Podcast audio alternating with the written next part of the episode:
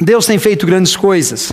E para a palavra de hoje, eu gostaria que você abrisse o Evangelho de Marcos, capítulo 5, versículo 25 em diante.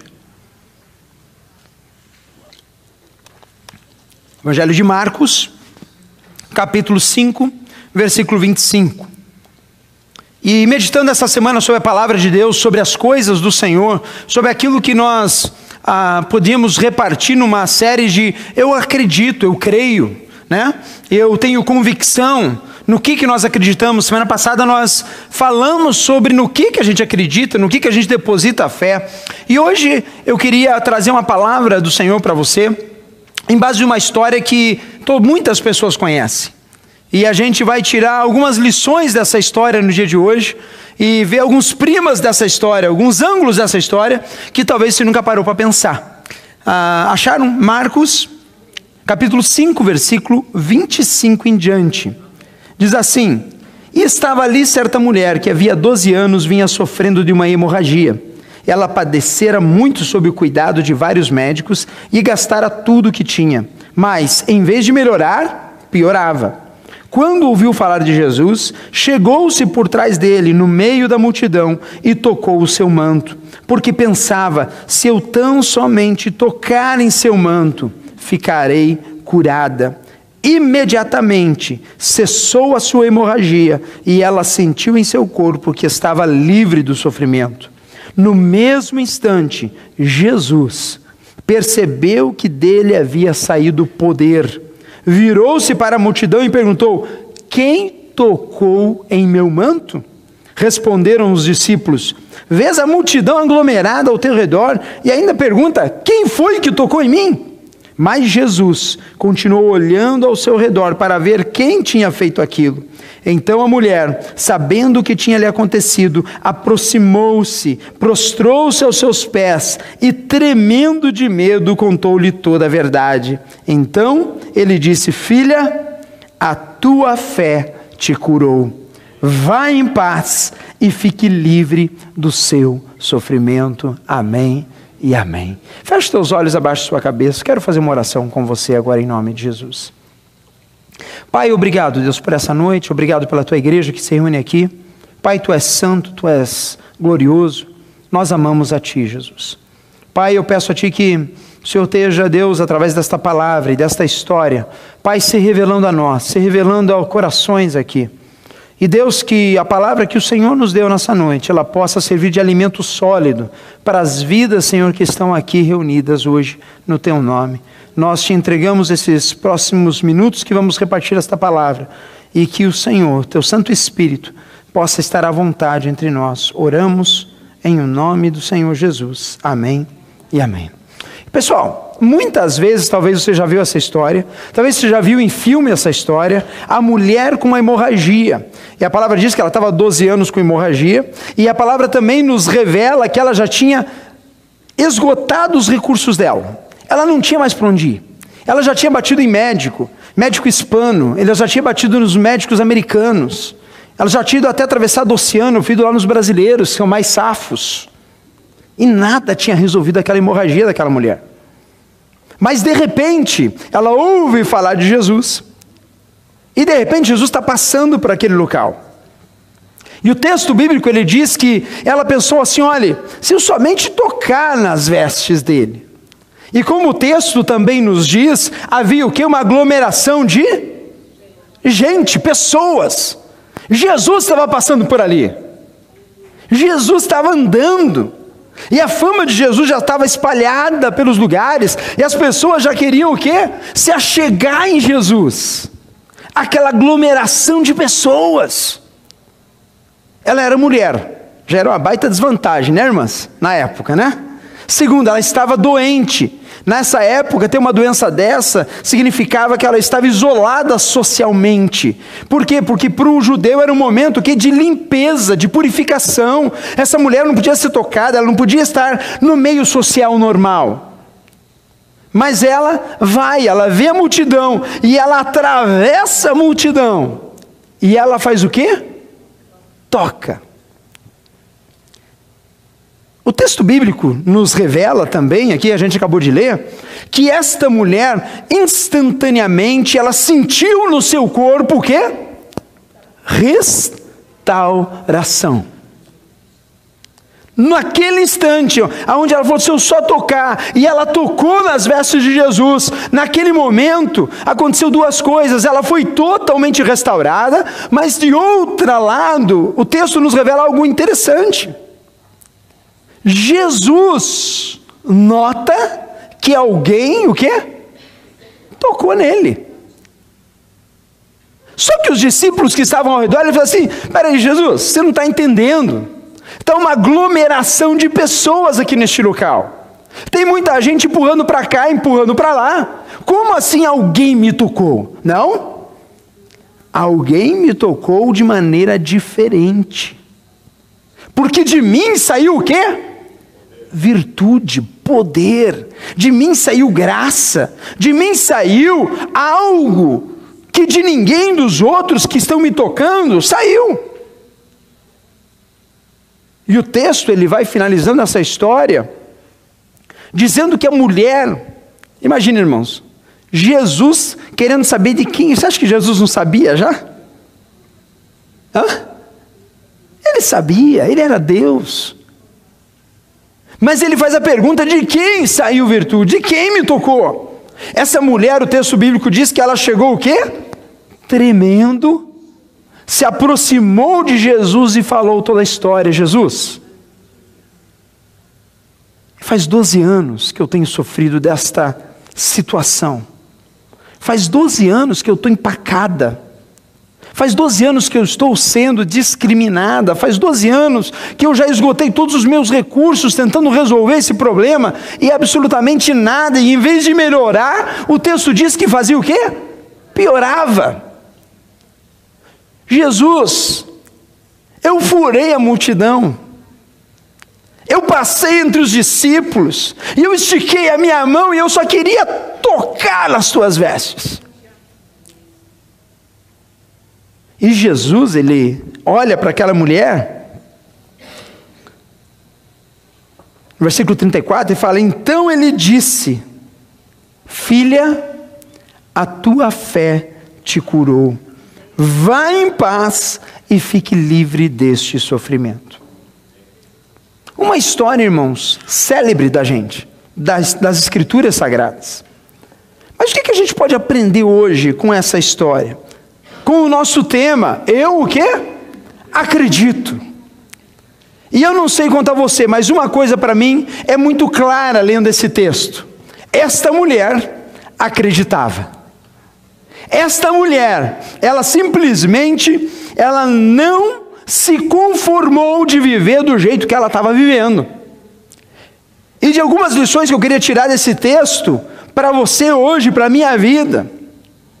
Eu não sei como você está hoje. Eu não sei o estágio da tua vida sentimental, física, emocional, imigratória, profissional. Eu não sei. Mas eu sei de uma coisa: tem muita gente que está aqui. E tem muita gente que não está conformado de estar tá aqui porque ele quer chegar aqui. Só que entre aqui e aqui, irmãos, há o quê? Uma distância. Contextualizando, essa mulher estava aqui, Jesus estava aqui. Essa mulher, ela estava em casa, parada desanimada, desestimulada, doente, carente. Jesus, a solução, a graça, o perdão, a vida nova, a vida e a abundância estava aqui. E a primeira coisa que a gente aprende quando a gente vê um texto desse é: irmão, sai do lugar. sai do lugar. Como assim, pastor? Sai do lugar. Sai do lugar, irmão. Porque essa mulher, ela ouviu de Jesus e ela provavelmente estava em casa, travada, parada. E o que, que ela fez? Primeira coisa, pensa comigo, ela fez o quê? Hã? Saiu de casa. Não é para sair de casa, irmãs, hã? Ai, pastor, a vontade de abandonar ele ah, hoje. Hoje vai. Não é isso que eu estou falando. Espera até o final da mensagem. Né? Tem que já para dizer, confirmação. Não é confirmação nada. Para obedecer a palavra. Mas quando a gente está num problema, algo que nos aprisiona, algo que nos deixa totalmente em desvantagem, a primeira coisa que a gente vê que essa mulher fez, ela saiu do lugar, ela não procrastinou. Sabe o que é procrastinação, irmão? É deixar para amanhã o que se pode fazer hoje. É deixar para amanhã começar a minha vida de oração, para amanhã buscar o trabalho, amanhã bater na porta da faculdade. Pastor Júlio, um exemplo para mim. Ele chegou assim, pastor André, me inscrevi na faculdade de teologia, vou começar a fazer de volta. falei, pô, pastor. Quantos anos, pastor, você está agora? Desculpa a indiscrição, mas é um exemplo para a gente. 69 anos. Vou começar a estudar de novo. Falei, legal. Ficou só no papo? Não. Se outra semana, pastor, já me inscrevi, me mandaram e-mail de volta. Uau! Falei, legal, pastor. E na terceira semana, Veio ele e a pastora Alba, né? Os dois juntos lá, estão lá. Um mês depois estão lá. Então, nossos universitários aqui, coisa linda, né? Sabe por quê? Saiu do lugar. Não ficou esperando a faculdade procurar na lista telefônica, pô, procurar um homem chamado Júlio. E o reitor, tem que ser o reitor, né? Porque se o reitor não ligar, tu não sai do lugar. Sai do lugar, irmão. Toma uma atitude. Qual é o teu sonho? Aquilo que tem te atravancado. Ah, eu já fui em dois advogados, me falaram aquela questão. Vai no terceiro, vai no quarto, vai no quinto. Faça alguma coisa. Não fique parado onde você está. Essa mulher tinha hemorragia há 12 anos. Você acha que ela estava animada ainda para procurar outra solução, sim ou não? Não. Fazia 12 anos que ela já só dava com a cara na porta, estava desanimada, não conseguia a solução para a vida dela. Mas ela ouviu falar de Jesus, ela tomou uma atitude, ela não se conformou aonde ela estava, ela saiu daqui e ela ia chegar aqui. Existia muito obstáculo cultural, físico, para ela sair daqui e chegar aqui. Mas a primeira lição que a gente tira desse texto hoje, no dia de hoje, para a tua vida, sai do lugar, irmão. Saia do área da área de conforto da tua vida. Tem gente que tem medo de sair da área de conforto. Essa mulher saiu da área de conforto e ela foi atrás, ela foi em direção àquilo que ela tanto sonhava, que era ser curada. Porque Jesus não nos criou para, não criou uma mulher para ficar 12 anos tendo hemorragia direto. Você que é mulher já pensou para imaginar o que é isso? Parou pensar a autoimagem dessa mulher? Que por 12 anos perdia sangue. Em outras palavras, por 12 anos perdia vida, porque a vida está no quê? Está no sangue. Tira o sangue de uma pessoa, a vida o quê? Acaba. Por 12 anos ela foi se definhando, e a vida dela indo para o ralo. Tem gente que faz muito tempo que a vida está indo para o ralo, em algumas áreas. E ao invés de tomar uma atitude, fica sentado ah, pastor, faz 10 anos que é assim, não muda, não vou fazer mais nada para mudar. Ah, pastor, mas não tem jeito. É assim mesmo, não tem jeito, irmão. Tem jeito, irmão. O tempo de Deus é o hoje na tua vida. O tempo de Deus é hoje na tua vida, é hoje aqui neste local, é hoje no teu casamento, é hoje na tua casa, é hoje na tua profissão, é hoje na tua carreira. Porque sai da onde você está, se mexe, sai do lugar, sai daqui e começa a tomar passos em direção àquilo para qual Deus te predestinou a ser. Qual é o teu chamado? Qual é a tua paixão na vida? O que você tem desejo? O que você veio buscar nos Estados Unidos? Tem gente que saiu com um objetivo. Daí pisou nos Estados Unidos. Começou a aparecer dificuldade. E o objetivo fez assim, né? Tchau, objetivo. É. E a gente sabe como é a vida de imigrante. Eu sei o que é. Na teoria, a prática é outra, né? Eu fiz o plano certinho, pastor, mas cheguei aqui mudou. Com quantos mudou o plano quando chegou aqui? Levanta a mão, só para curiosidade assim. Você pode levantar as duas, tranquilo, sempre. Pra ficar de pé, pastor? Mas eu digo para você: isso não é desculpa para você não sair do lugar. Isso não é desculpa para você parar de sonhar. Isso não é desculpa para você parar de buscar aquilo que Deus tem para a tua vida. Amém? Amém? Amém? Segunda coisa que essa mulher tinha era fé. A gente falou semana passada, retrasado, sobre fé. Porque se ela não tivesse a fé, se ela não cresce que ela poderia chegar lá e ser curada ao tocar, e as escrituras nos dizem isso, ela nem tinha saído de casa. Verdade ou mentira? Verdade. Tem lá o emprego. Se você não acredita que você pode pegar esse emprego, você nem sai de casa para ir ver. Você, ah, aqui ó, tem trabalho para não sei o quê. Ah, mas eu não vou ter, não tenho condição, né? Ah. Sai do lugar, tenha fé. Por quê? Porque Jesus, ele nos ensina, ele nos empurra. Certa vez Jesus falou assim: olha, se você tiver a fé do tamanho de um grão do quê? De moça. Alguém sabe quanto é o tamanho de um grão de mostarda? Já comprou no mercado? Assim, ó. Você não precisa ter uma fé, não. Se se tu tiver a fé do tamanho de um grão de mostarda, você dirá a este monte: move-se daqui para lá, e o monte moverá. Sabe o que Jesus estava falando? Que a fé é dom dele. E basta a gente o que? Se colocar na presença dele, ser cheio da palavra, encher o nosso coração, por quê? Porque não é baseado na minha grande capacidade, mas na capacidade dele em mim. E quando eu deposito a minha confiança no Senhor, sabe o que acontece? Eu digo assim: eu vou sair de casa, eu vou bater naquela porta, eu vou ligar para aquela faculdade, eu vou aplicar, porque ou não eu já tenho. Agora, vai que Deus é o plano do Senhor nesse momento, nesta hora, nesse negócio, nesse investimento. Ah, mas não deu certo faz 10 anos, já perdi dinheiro, eu já fiz isso, já fiz aquilo, irmão. Em o nome de Jesus, não desista, creia no poder de Deus na tua vida. Essa mulher não desistiu por causa do tempo. A fé dela não diminuiu, que ela poderia alcançar a graça que ela precisava. Em nome de Jesus, não desista porque demora.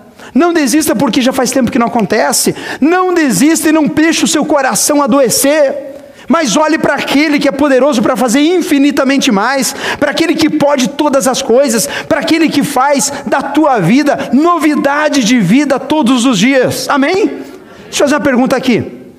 Quantos nesta sala, na sua vida, olhando para trás, já foram surpreendidos por uma obra clara que foi milagre de Deus? Levante sua mão. Uau! Lembrou agora? Lembra? Você sentou assim e falou, cara, se não fosse Deus esse negócio, nunca tinha acontecido isso. Deixa eu te falar uma coisa. Deus é o mesmo ontem, hoje e eternamente. O mesmo Deus que fez milagres absurdos, é o mesmo Deus que hoje está aqui, está em você, está com você. Só que o nosso coração às vezes ele dá uma titubeada, né? A nossa emoção começa a dar uma, uma vacilada. Mas eu te digo em nome de Jesus, tenha fé. Faça como essa mulher, tenha fé, não pare, não deixe realmente o teu coração perder a confiança naquele que te criou, naquele que te guia, naquele que é o teu Deus, aquele que é o teu refúgio, aquele que é a tua fortaleza. Primeira coisa, sai do lugar. Vamos repetir isso? Saia do lugar. do lugar. Segunda coisa, tenha fé. tenha fé. Você tem que crer para fazer essas duas coisas. A terceira coisa que me, nesse texto todo me deixa muito claro, sabe o que essa mulher teve? Além, primeiro ela saiu do lugar, segundo ela tinha que ter fé para sair do lugar. Mas terceira coisa, irmão, que é uma coisa que a gente muitas vezes deixa de ter, que é coragem. Porque às vezes para ir falar com aquela pessoa, você tem que ter, ó, peito. Às vezes, para bater naquela porta, você tem que ter o quê? Coragem de ser humilde.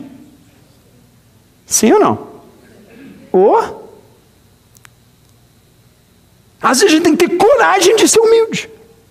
Às vezes a gente tem que ter coragem de voltar dois passos para poder andar mais dez. Essa mulher, quando ela saiu da casa dela, ela estava vindo uma multidão, e eu te garanto que não era uma multidão de mulheres atrás de Jesus. Tem gente que acha que é isso, né, irmão? Tem tietagem atrás de Jesus. Ai, Como é que é, Eduardo?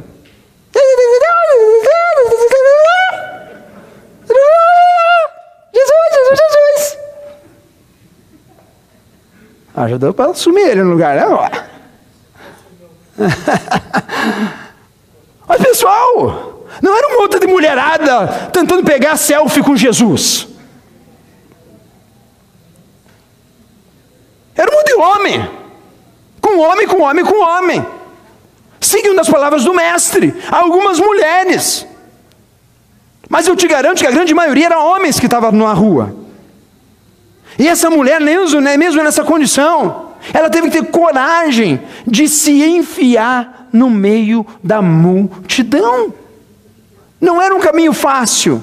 Não era algo assim, pessoal, agora vai acontecer aquela cena que vai ficar registrado na Bíblia. Todo mundo abre o caminho, porque a mulher da hemorragia vai ser essa, tá? Ó, oh, vamos todo mundo ficar famoso pela multidão, porque ela é a mulher que vai entrar e que depois a Bíblia vai ser escrita. Não, ninguém sabia disso. Essa mulher saiu do meio do nada, ela teve coragem de passar no meio, de enfrentar dificuldade, de se espremer, porque ela tinha um objetivo. Sabe o que me diz isso, irmãos? Que a nossa vida nessa terra, muitas vezes a gente tem que se espremer, muitas vezes a gente tem que, sabe, olhar lá na frente com alvo, com foco.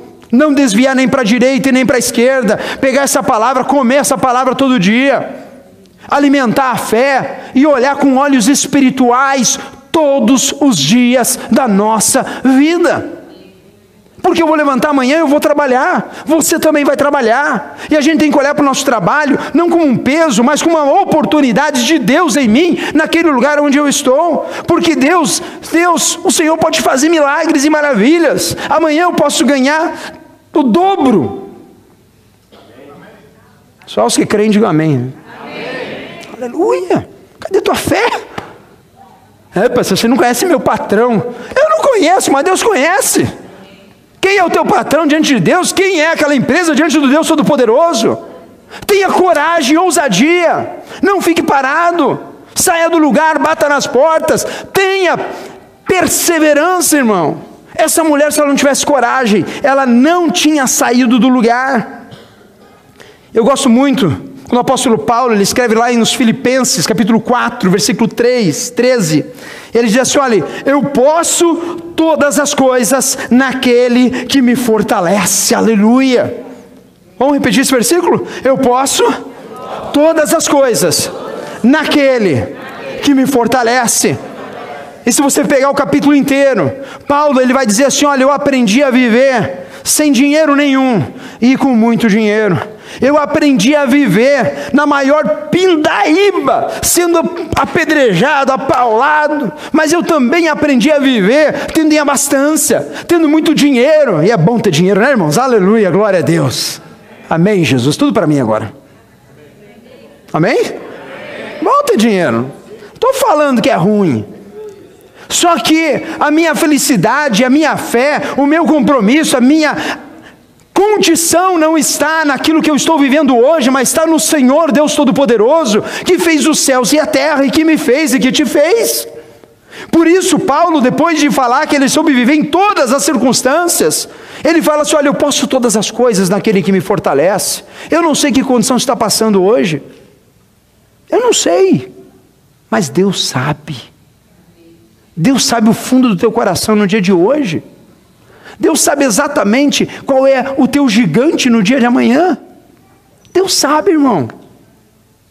E eu estou aqui hoje em nome de Jesus para falar para você: olha para essa mulher, desvantagem total, doença por mais de 10 anos, desvantagem social, uma multidão entre ela e Jesus, e ela teve coragem de levantar, sair do lugar dela e ir em direção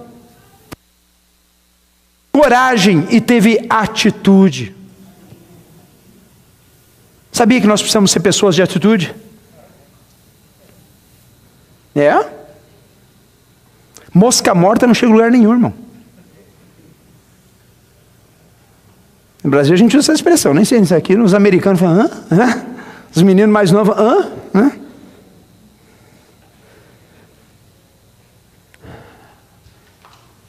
Porque eu te garanto, aquela mulher não tinha o Google na frente dela para dizer assim: aonde estará Jesus? Jesus com o iLocator dele, né? Fala, Jesus está na quadra 4 agora. Não. A mulher saiu, eu falei, onde Jesus vai passar? Aonde está o mestre? Que horas que vai ser? Quando vai acontecer? Ela teve atitude. Ela não ficou só no blá blá blá. Ela tomou uma iniciativa em prol daquilo que ela precisava. O que você precisa hoje, irmão? Qual está sendo a tua necessidade hoje? Tome uma atitude. Sai do lugar. Seja proativo. Não fique esperando as coisas caírem do céu numa bandeja. Seja alguém que levanta a cabeça, não importa se faz 10 anos que você tentou e você caiu. Levanta hoje em nome de Jesus, falando: Senhor, essa palavra é para mim. E Deus, eu vou tomar atitude. Eu vou tomar atitude, Pai amado. Porque lembra dos amigos do manco, que os quatro amigos que levaram o aleijado para a presença de Jesus? Quantos lembram dessa história? Te pregou esses dias atrás aí. Quatro amigos que levaram um manco um aleijado. Chegaram lá, não dava para entrar no lugar, eles fizeram o quê? Uma atitude. Não dá, beleza. Abriram o teto e botaram o homem de baixo para cima. Tomou uma atitude, fez alguma coisa. E a multiplicação de pães e peixes. Os discípulos, todo boca morta, ah, tem muita gente, não dá, Jesus. Jesus olha assim, se vira. Find out, don't call me, né? Se vira e não me chama. Daí os discípulos olharam e assim: Meu Deus do céu, é muita gente para dar alimentação. O povo está tudo com fome. O que, que a gente tem? Cinco pães, três peixinhos. Jesus está aqui. Eles tomaram uma atitude. Aquele menino tomou uma atitude. Porque ele podia ter segurado aqueles pães, aqueles peixes. Não, ele entregou a Jesus. Ele falou assim: está aqui. Está aqui aquilo que eu tenho. Irmãos, a gente olha para a história dessa mulher e a gente é encorajado a tomar atitudes na nossa vida, a não ser alguém passivo na fé, passivo nos relacionamentos, passivo em todas as, as, as, as circunstâncias. O apóstolo Paulo fez três viagens missionárias, três viagens que causaram a nossa palavra de Deus hoje.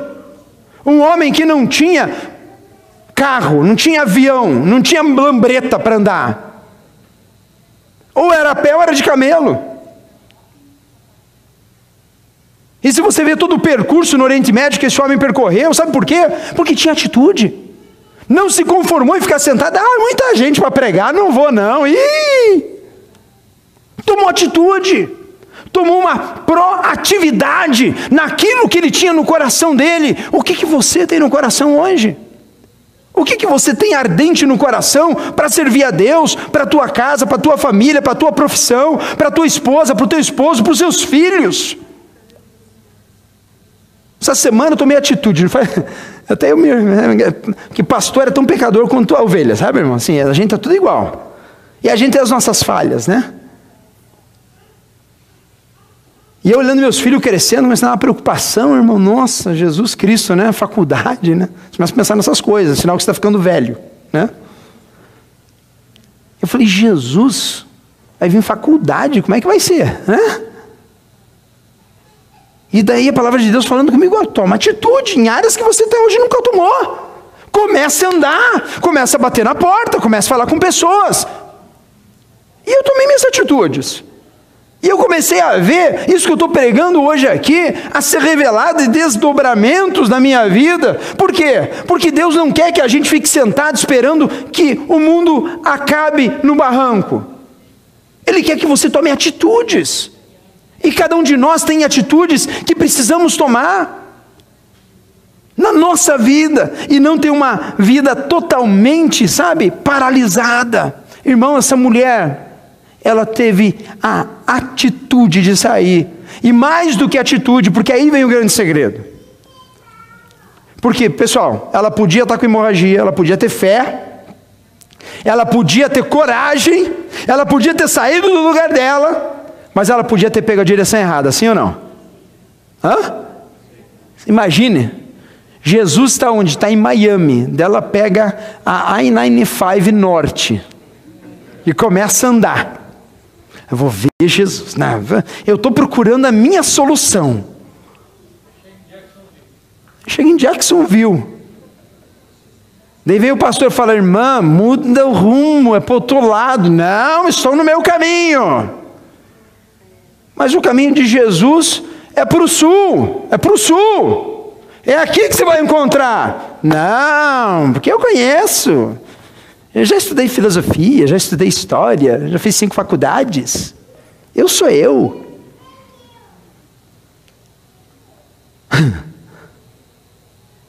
De repente se encontra a estátua da liberdade. Está cansada, não aguenta mais andar. Gastou todo o dinheiro na viagem. Estou procurando a felicidade. Está em Miami, já te falei. Como é que eu chego? Pegar a 95, sul. Jesus falou assim: Eu sou o caminho, a verdade e a vida. Ninguém vem ao Pai senão por mim. Não há outro caminho, não há outra verdade e não há outra vida a não ser em Cristo Jesus e esse ressurreto. Aleluia! Qualquer outro caminho que a gente procurar vai dar em Nova York, irmão. E o teu caminho é Jesus que está em Miami. Cristo tem que ser o centro da tua vida. Tome atitudes que sejam orientadas para a direção correta. Porque se essa mulher tivesse saído de casa e tivesse pego a rua errada, no sentido errado, sabe onde ela dá? Nunca ia encontrar Jesus. Ela nunca ia tocar no manto do Mestre. E ela ia morrer a vida inteira dela com hemorragia. Eu te digo hoje em nome de Jesus. Deus te trouxe aqui neste lugar para ouvir essa palavra.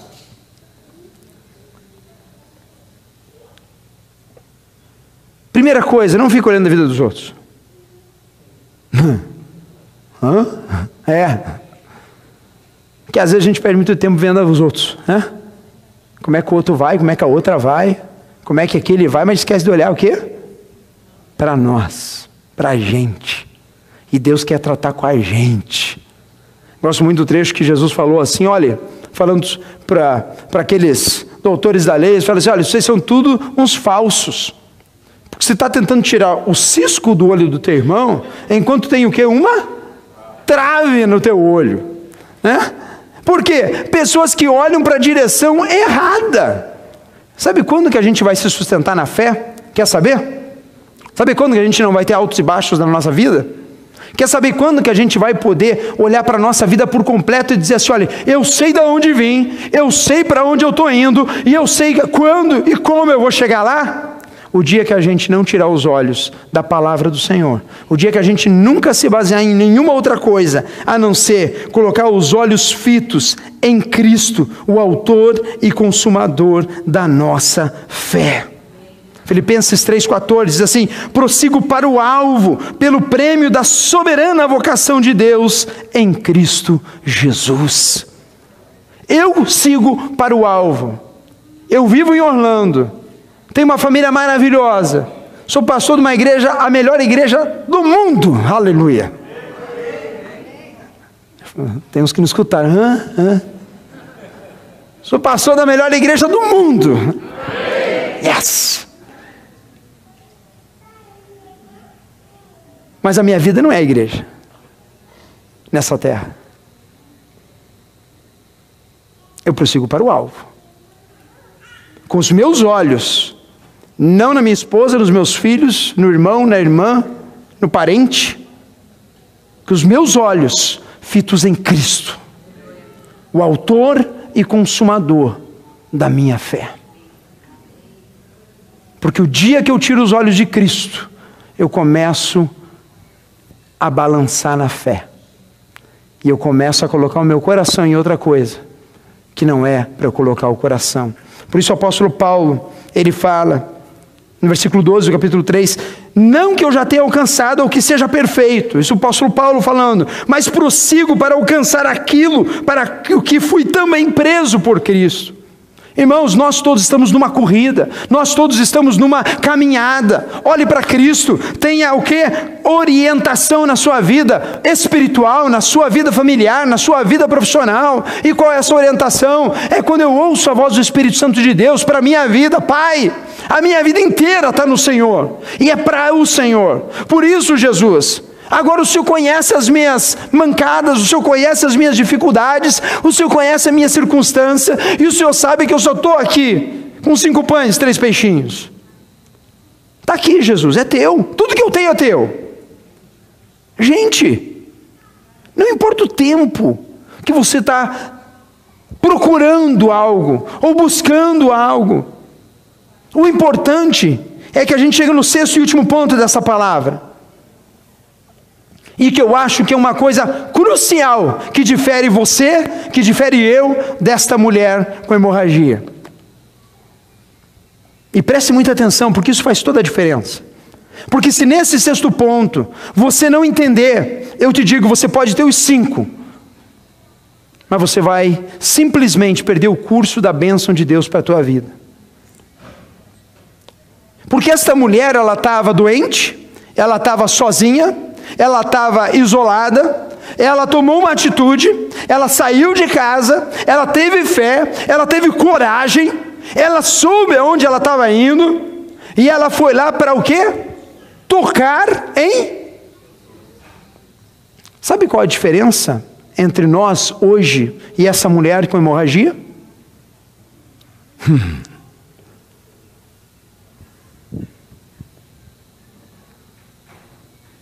A proposta é outra agora. A proposta é completamente outra hoje.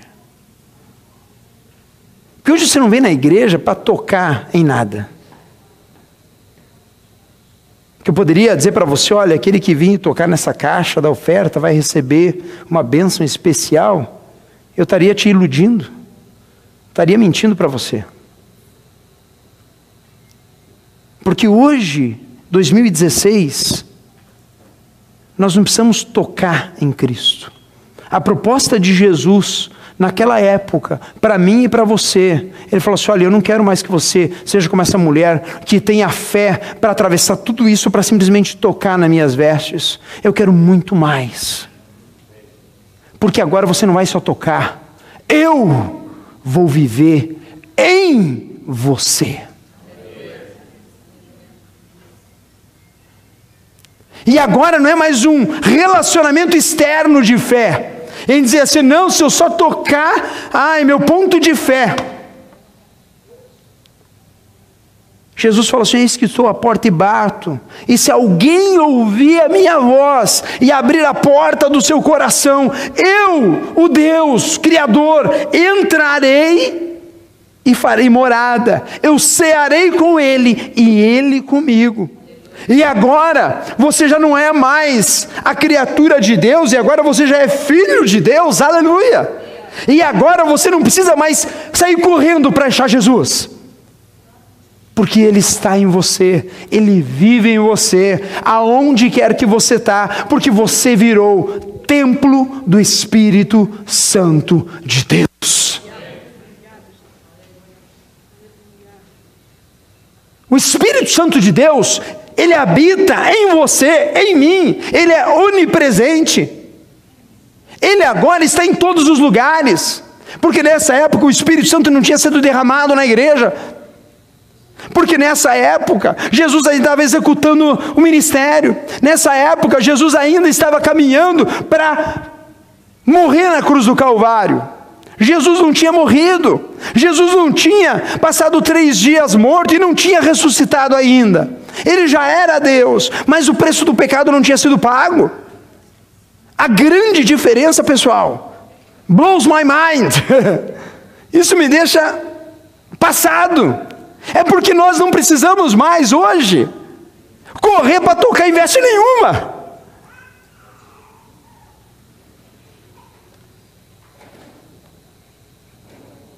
Porque a nova aliança é muito superior à primeira, à velha. Porque o novo nascimento ele acontece para aqueles que confessam com seus lábios que Jesus Cristo é o Senhor e o seu único Salvador. porque o novo nascimento vem na vida da pessoa. E eu posso fazer como o próprio apóstolo Paulo em 1 Coríntios, capítulo 3, versículo 17.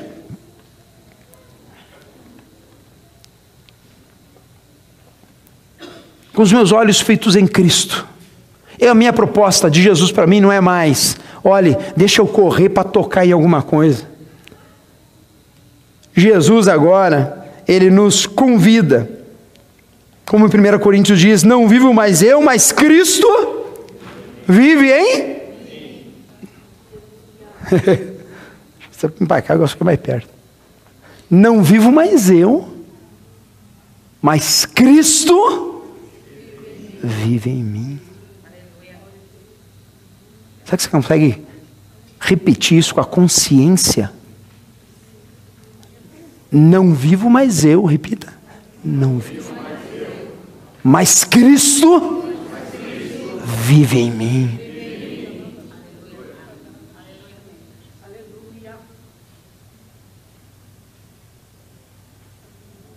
Cristo ressurreto, ele vive em mim.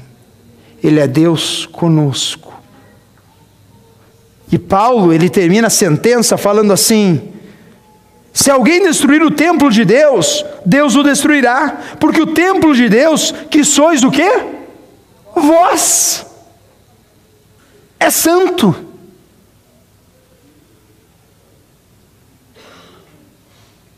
Por que, que eu cuido do meu corpo? Porque meu corpo é templo do Espírito Santo de Deus. Por que, que não encho a cara todo dia? Porque faz mal. E nem de vez em quando, tá, irmãos? Vocês são, né? É, todo dia, quer dizer que de vez em quando ele vai lá. É, não, detesto. Por que, que não tomo droga? Porque destrói. Essa semana, um filho de um pastor morreu de overdose. 25 anos. Começou com bobeirinha na escola, high school.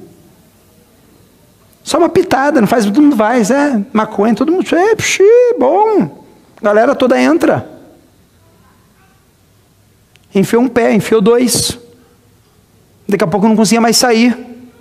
Daqui a pouco, aquilo que era escondido e só de vez em quando, virou uma rotina. Daqui a pouco, aquilo que ele alimentou dominou ele. Daqui a pouco, ele está totalmente dominado por aquilo e destruindo o corpo dele. E daqui a pouco o pai entra no quarto dele de manhã e encontra o filho morto dentro do quarto.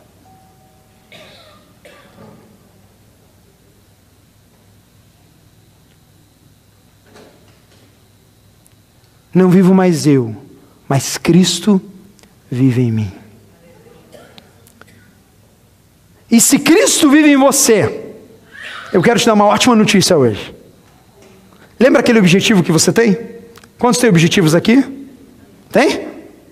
Pensa num aqui, aquele power. Hã? Mas não é difícil mesmo, né? Aquele que. Ah, lá. Cristo está com você na caminhada. Cristo, Ele hoje, Ele está te lembrando através da palavra, até do exemplo bíblico, que você pode e deve sair do lugar onde você está e tomar uma atitude. Dá um passo em direção àquilo que você está colocando como alvo na sua vida. Hoje o Espírito Santo de Deus nos lembra que nós precisamos ter fé todos os dias, que nós precisamos ter ousadia todos os dias, que nós precisamos olhar para esta palavra com todo nosso coração, para esta mulher e tomar uma atitude, tomar uma atitude proativa, parar de empurrar com a barriga, vá atrás, bata nas portas, fale com pessoas. Mas tudo isso em nome de Jesus com a orientação correta, a orientação olhando para o alvo, olhando para o doador da vida, olhando para aquele que pode fazer todas as coisas em nós. Sabe por quê? Porque não somos mais nós que vivemos, mas é Cristo Jesus que vive na minha vida e vive na tua vida. Por isso, nessa noite, eu quero te convidar primeiramente, a sair da sua cadeira e ficar de pé, em nome de Jesus. E eu tenho convicção que nessa noite todos vocês têm objetivos fortes na vida, têm alvos, Tem coisas que vocês vieram buscar, talvez na vida de Estados Unidos, que hoje parece como essa mulher da hemorragia, que está longe, está distante, está difícil, está impossível, e eu já até gastei tudo que eu tinha e que não tinha através desse sonho. Mas a minha vida, meu relacionamento, minha profissão, o meu sonho, eu tenho visto a cada dia se esvaziar. E eu quero, em nome de Jesus, hoje, te convidar a tomar uma atitude, uma atitude de fé, aonde você vai dizer assim: Senhor, eu quero, em nome do Senhor, Deus amado, eu quero olhar para esse exemplo bíblico hoje. E, Pai querido, eu quero tomar uma atitude, mas não uma atitude para os homens verem, mas é uma atitude para que o Senhor saiba que eu escutei a tua voz e que eu não vou hoje sair deste lugar a mesma pessoa que eu entrei. Que eu não vou mais simplesmente falar essa frase, sou filho de Deus, porque o pastor está falando e eu tenho que repetir. Que eu não vou mais simplesmente dizer assim: olha, eu sou livre do pecado, sem crer nisso. Que eu não vou simplesmente dizer assim: olha, não há condenação na minha vida e eu me sinto culpado pelas coisas que eu faço. Porque Jesus não te condena em nada, muito pelo contrário, Ele te justifica. Não há condenação para aqueles que estão em Cristo Jesus, aleluia. Não há condenação, porque aquele que está em Cristo, nova criatura é, as coisas velhas se passaram, eis que tudo se fez novo. Não sei qual é o teu objetivo hoje, meu irmão, mas eu quero dizer em nome de Jesus: saia do estágio que você está, quer seja profissional, quer seja educacional, quer seja de relacionamento, quer seja ministerial. Saia desse estágio e comece a caminhar para um outro nível de vida, um outro nível de fé, um outro nível de inspiração divina. Porque Deus hoje, Ele quer fazer com que você saia deste lugar dizendo: eu creio, eu acredito, eu tenho fé, eu sei que todas as coisas são possíveis, aquele que crê. Eu sei que Cristo vive em mim. E eu sei que todas as coisas cooperam verdadeiramente para aqueles que amam a Deus. Feche seus olhos em nome de Jesus.